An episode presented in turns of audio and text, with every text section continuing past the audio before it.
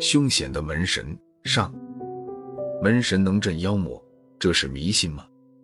不，妖魔的确存在，不过不在现实中，而在人们的心里。内心强大，则无所畏惧；心里有鬼，门神也救不了。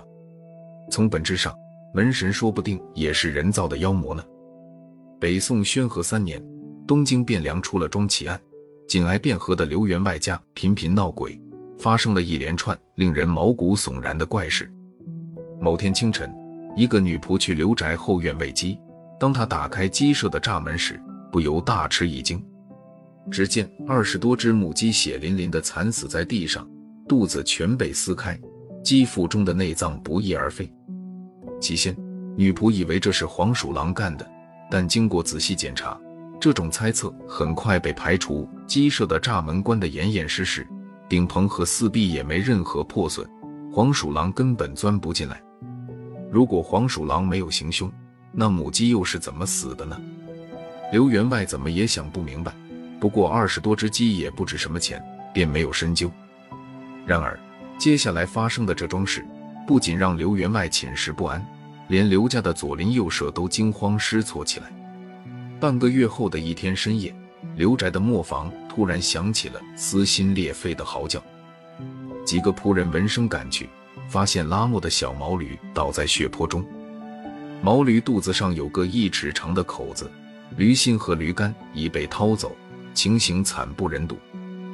诡异的是，磨坊的门窗都关得好好的，看不出有野兽入侵的痕迹。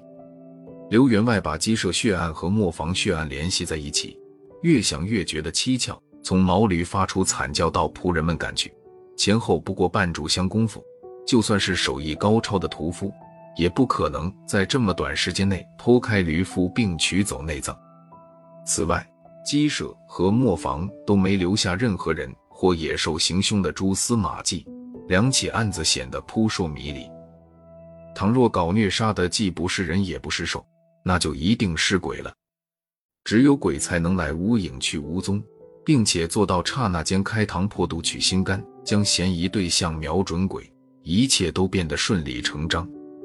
于是乎，刘宅闹鬼的消息不胫而走，很快传得沸沸扬扬。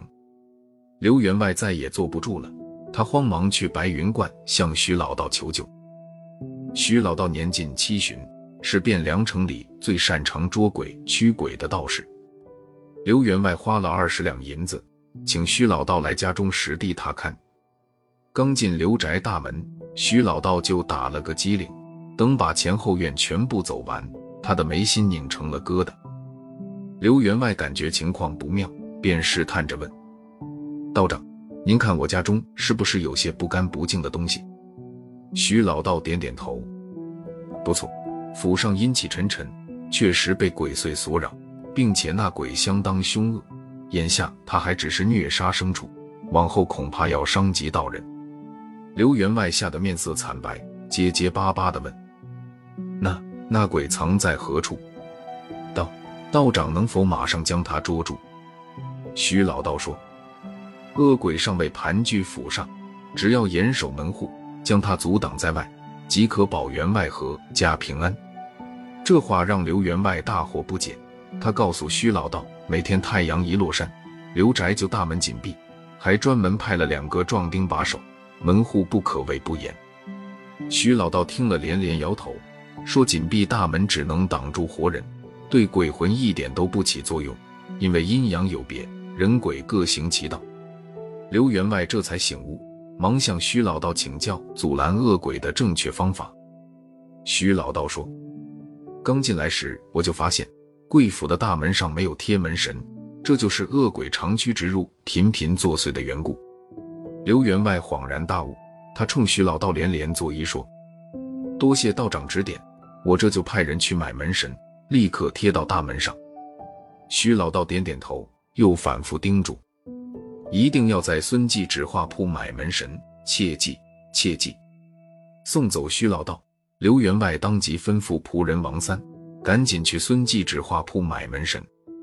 灾祸升级，王三急冲冲赶到孙记纸画铺，发现铺门紧闭，原来孙掌柜和伙计有事外出，要到天黑才能回来。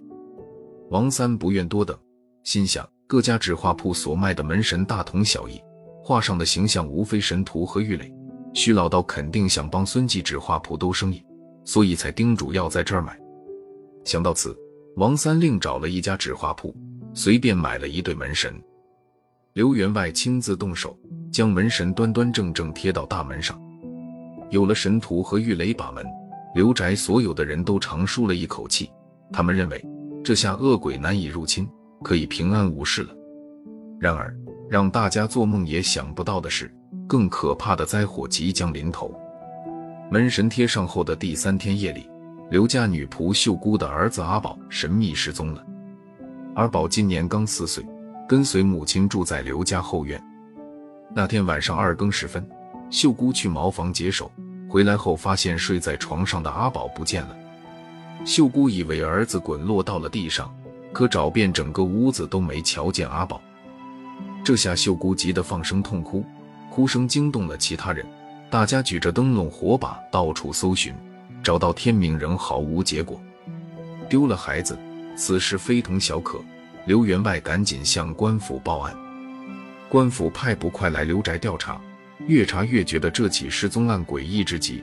首先，从秀姑离开儿子到发现儿子失踪，前后不过半炷香功夫。这期间，刘宅没有任何异常动静，也不曾听见阿宝哭叫。